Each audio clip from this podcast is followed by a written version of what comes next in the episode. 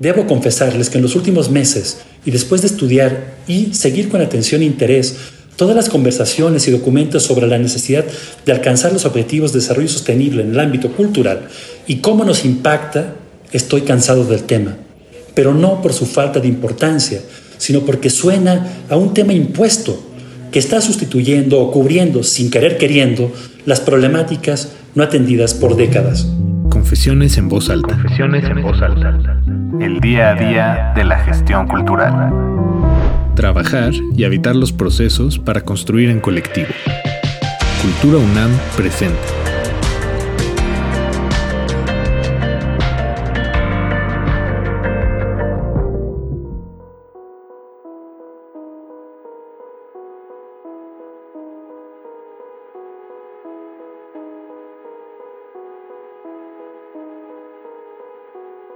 Este cuarto episodio lo he titulado La incertidumbre laboral, Estatuto de Artistas, Gestores, Emprendimientos y Compañías, y está dedicado a reflexionar en voz alta sobre la necesidad de nombrar, visibilizar y cuestionar las razones y formas que debilitan la estabilidad en el trabajo de las personas que habitan profesionalmente nuestro modelo artístico-cultural. En el pasado episodio donde reflexioné sobre la importancia de la movilidad, de la circulación, mencioné lo fundamental que era contar con una cadena de valor integral en nuestra operación y acciones. Mencioné, y lo sostengo, que uno de los eslabones más débiles era el estatus de gestores, creadores y compañías. Por lo mismo, decidí hacerle frente a dicha temática en este episodio, para no huir de una problemática que el día a día pareciera nos obliga a olvidar. Tanto a los gestores como a los creadores y promotores, lo que más nos gusta es hacer que los proyectos sean posibles, pero en el camino olvidamos fácilmente las condiciones en las que hacemos participar a quienes los integran. Nada importa más a los creadores que el hacer y el mostrar lo creado. Nada importa más a los gestores que el posibilitar que se muestre lo creado, producir proyectos, o diseñar nuevas programaciones. Nada le importa más a nuestros públicos que el asistir a ver, escuchar o participar de las obras y experiencias artístico-culturales. Pero en medio de todo ello, ¿cuándo nos preguntamos o preocupamos por las condiciones del cómo todo fue realizado y del cómo lo vivieron, hicieron posible y se sostuvieron todas las personas que participaron para llevarlo a cabo? Noam Chomsky afirma, la cuestión es que si no desarrollamos el lenguaje, simplemente no tendremos acceso a gran parte de la experiencia humana. Y si no tenemos acceso a la experiencia, no podremos pensar correctamente. Robándome la frase de Chomsky, afirmo que si no ponemos en palabras y nombramos qué significa y cuál es realmente el estatus del artista, las condiciones laborales de los artistas y compañías, emprendimientos y gestores, no, no podremos tener una experiencia plena en el habitar las prácticas de hacer, impulsar, producir y analizar obras y proyectos artístico-culturales. Nuestro modelo, por tanto, siempre será trunco, condicionado y parcial, lejos de un entorno real de profesionalidad y equidad. En mi trayectoria como gestor cultural, uno de los momentos más dolorosos que llevo tatuado en la memoria fue un accidente acontecido en un teatro. Durante la última noche de una actividad de tres días desarrollada en conjunto entre una fundación internacional y la institución que yo dirigía, en la que se encontraban participando importantes especialistas y jóvenes promesas nacionales e internacionales, mientras se llevaba a cabo el desmontaje de una de las piezas, un trabajador externo a la planta de técnicos del teatro tomó una escalera para desmontar un lico. Él no sabía que dicha escalera estaba fuera de uso, por lo que la escalera se rompió cuando él estaba ya arriba. La caída tuvo consecuencias fatales para dicho trabajador. El recuerdo que tengo de toda la actividad de tan importante proyecto quedó desdibujado para únicamente darle relevancia a dicho accidente. Para mí, Toda esa actividad se mide y se recuerda todavía hoy a partir de un suceso tan complejo. Ya no hubo aplausos, solo reflexiones sobre el cómo haber podido evitar lo acontecido. Así de frágil e incierto puede llegar a ser el accionar en el ámbito cultural. Todas, todes y todos tenemos recuerdos tatuados sobre la incertidumbre, en la delgada línea que se traza entre problemas tales como los momentos donde nos hemos encontrado en el desempleo, los accidentes laborales, el recurso económico que no llega a tiempo, la falta de oportunidades o el no comprender plenamente las formas de operación legales, de seguridad social, administrativas y hacendarias. Es imposible no mencionar que en los largos meses de aislamiento social a lo que nos obligó la pandemia, todas estas problemáticas afloraron con más claridad que nunca en las vidas de las personas que construyen y habitan nuestro entorno. Dentro de la cadena de valor íntegra que sostiene y estructura nuestro ecosistema cultural, mencioné que existían eslabones invisibilizados. Este, en particular, sé que no lo ignoramos, pero siempre lo dejamos pasar, de forma que se desvanece ante la necesidad y el impulso por el hacer y el generar, antes de pensar en la estabilidad y en la seguridad actual y en el futuro, lo cual se enfatiza entre las personas que laboran desde sus propios emprendimientos o en procesos de autoempleo, o para quienes son contratados por honorarios con temporalidades reducidas y específicas, mejor conocidos como freelancers.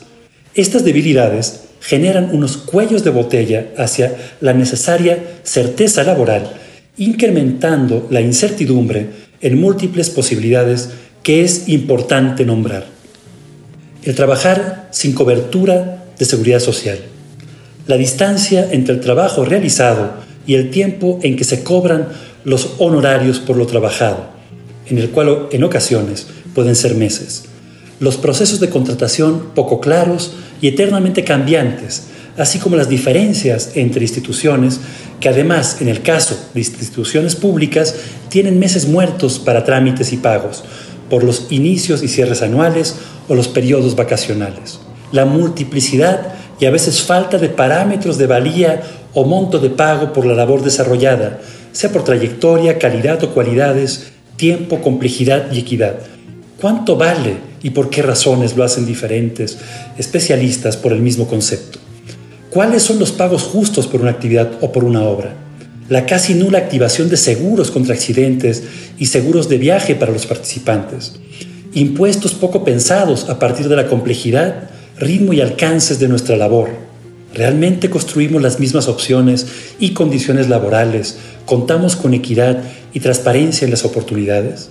Y por último, la falta de pago hacia algunos de los procesos en el desarrollo de los proyectos, como pueden ser el pago o no pago de ensayos en las artes escénicas, el valorar el trabajo en reposiciones, la correcta cobertura de los derechos de autor, solo por mencionar algunos. Todo lo anterior se multiplica en la mayoría de los casos tomando en cuenta que se debe de contar con varios empleos al mismo tiempo y que suelen ser trabajos de corta duración o ingresos en temporalidades muy específicas, generando grandes espacios sin recursos o sin ser contratados. También es innegable la complejidad que están viviendo las instancias culturales públicas, federales, estatales y municipales, uno de los motores fundamentales en nuestra operación.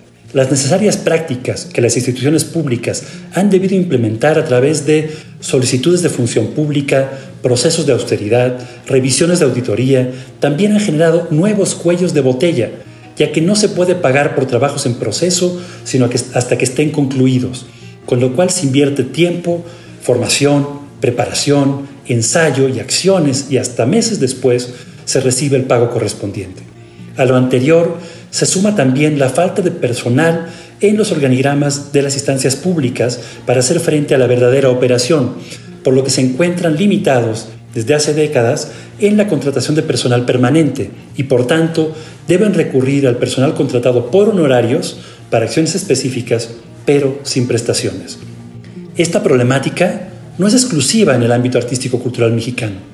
En diferentes regiones y países se ha puesto en cuestión y se han desarrollado reflexiones y acciones pensando en el mejorar y cuidar el bienestar de un grupo o una comunidad a partir de la seguridad que provee o debe proveer la organización social correspondiente. Esta previsión se ha enfocado a atender la enfermedad, el desempleo, las pensiones, los procesos de asistencia, buscando posibles beneficios para periodos de dificultades económicas y modelos certeros y ciertos de seguridad social. Hay ejemplos específicos a los que considero debemos poner atención y me gustaría compartirles. El primero en la región de la Unión Europea, donde durante el Foro Europeo de Teatro desarrollado en 2020, generaron la Declaración de Dresde. Uno de sus puntos específicos manifestaba de manera muy clara. La pandemia ha golpeado con fuerza, exaltando los desafíos existentes a los que se han enfrentado los diversos actores del sector durante décadas. Y en relación a las condiciones de trabajo y libertad de expresión, los artistas y los profesionales de las artes escénicas se enfrentan cada vez más a la realidad de unos ingresos inciertos o bajos, a las complejidades que rodean su situación laboral, al escaso acceso a la cobertura de la seguridad social o a las prestaciones sociales, así como la falta de tiempo para crear y desarrollar ideas y construir trayectorias profesionales coherentes basadas en sus valores artísticos y sociales. Todos esos factores, junto con los crecientes ataques a la libertad artística en toda Europa, constituyen graves impedimentos para el desarrollo profesional libre y pleno de los artistas y su contribución a la configuración de sociedades democráticas, progresistas y unidas. También dificultan que el teatro sea un verdadero espacio público de reflexión, innovación y debate, comentaba. Canadá y Francia nos ofrecen ejemplos específicos sobre cómo la necesidad de contar con un verdadero estatuto del artista se ha transformado en ley. En Canadá se define desde la certificación federal del estatus del artista y dice a la letra, ¿qué es el estado del artista? La Ley Federal sobre el Estatutos del Artista de 1992, C.33, reconoce el importante papel del creador en la sociedad y promueve la comprensión de la forma única en que trabajan los artistas. Como tal, se esfuerza por mejorar el estatus económico, social y político de los artistas profesionales, a través de una compensación justa por su trabajo, así como la implementación de beneficios sociales que disfrutan otros trabajadores. La legislación intenta colocar a los artistas en pie de igualdad con otros profesionales en el mercado laboral y ganar una parte más equitativa de las ganancias de su trabajo dentro de la economía pública del arte. Como resultado, las legislaciones de estatus y tiene implicaciones significativas para el derecho laboral, el derecho contractual, el derecho de autor, entre otros. También permite la certificación de sindicatos y asociaciones profesionales para ayudar a regular la remuneración y las condiciones de trabajo. En 1997, la legislación sobre la condición del artista confirió el derecho de los artistas a negociar colectivamente a nivel federal. En Francia, los artistas que trabajan en los sectores de la actuación en vivo, el cine y el audiovisual tienen un tipo especial de regímenes de seguro de desempleo, el régimen para trabajadores intermitentes en las artes escénicas. El régimen se estableció para compensar la discontinuidad inherente a los periodos de empleo en estas profesiones.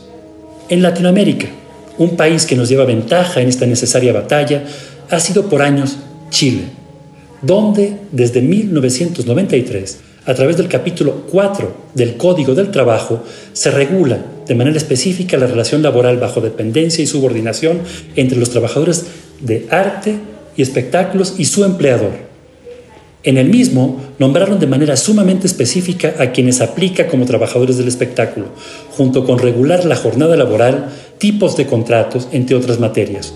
Se incorporan normas que protegen la libertad de creación de los artistas y la obligación de pago por derechos de imagen respecto del uso y explotación comercial de la imagen de los trabajadores del arte y espectáculos, cuando se utilice o pretende utilizar para fines distintos al objeto principal de la prestación de servicios.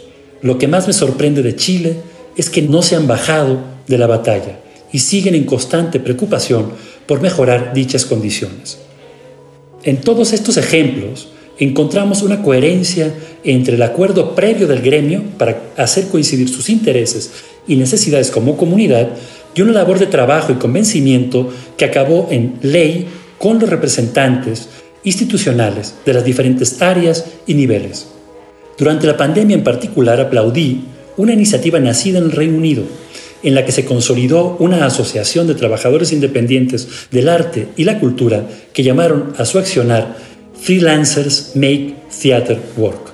Los freelancers hacen que el teatro trabaje, funcione, y se definen como un colectivo para abogar por la fuerza laboral del teatro del Reino Unido.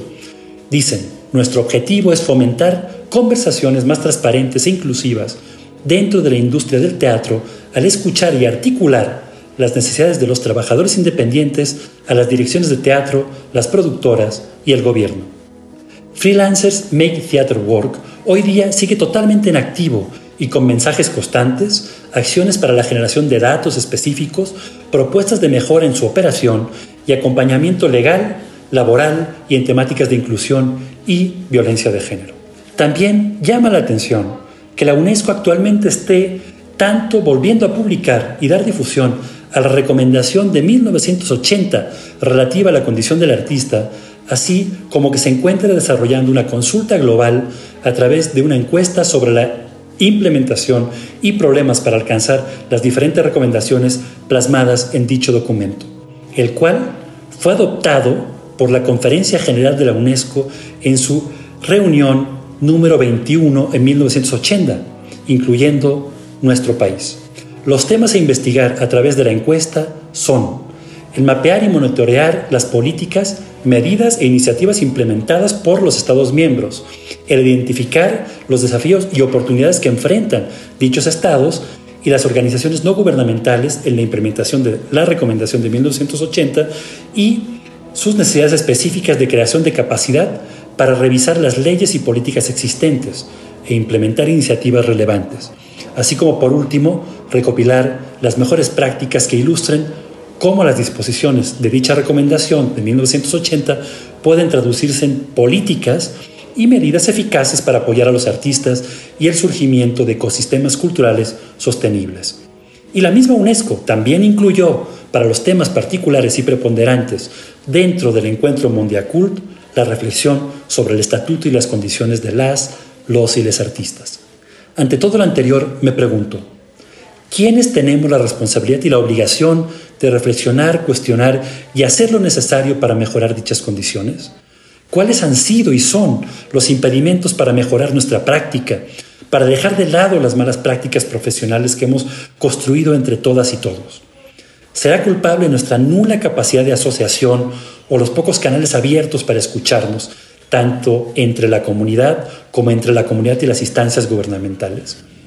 El correr siempre es nuestra condena, así como la competencia entre nosotras y nosotros, pero el riesgo va implícito en nuestra labor y nos aleja de la búsqueda de la seguridad, de la previsión del bienestar, de la confianza entre nosotros, minimizando permanentemente los posibles daños. Debo confesarles que en los últimos meses, y después de estudiar y seguir con atención e interés todas las conversaciones y documentos sobre la necesidad de alcanzar los objetivos de desarrollo sostenible en el ámbito cultural y cómo nos impacta, estoy cansado del tema. Pero no por su falta de importancia, sino porque suena a un tema impuesto que está sustituyendo o cubriendo, sin querer queriendo, las problemáticas no atendidas por décadas. El entrar todos a hablar en un lenguaje común del desarrollo sostenible me genera una profunda preocupación en relación a que los temas más delicados y urgentes se categoricen y resuman solo en la palabrería que a veces recubre la gestión cultural y no alcancen a ser atendidas y solucionadas en profundidad las verdaderas necesidades de quienes laboran, crean, habitan y disfrutan el arte y la cultura. Hace unos días leí una publicación donde la novelista y ensayista Sadie Smith, en la que confrontaba a su entrevistador de manera directa y dura, decía, el debate va sobre la complejidad o banalidad, no sobre si el arte debe ser o no político. El problema es la banalidad de las ideas. Siempre ha sido así. Tal vez confundes neutral con cuerdo. No soy neutral. Me interesan la verdad y la libertad de pensamiento. No creo que esas sean cosas neutrales. Ante un tema tan delicado y sensible como el estatus y las condiciones laborales de las personas que hacen y construyen la vida cultural de nuestro país, debemos ser capaces de situarnos de manera más certera ante las situaciones imprevisibles. Debemos de contar con las diversas formas de hacer frente a los múltiples imponderables que rodean nuestro quehacer y la vida particular y en común en el mismo.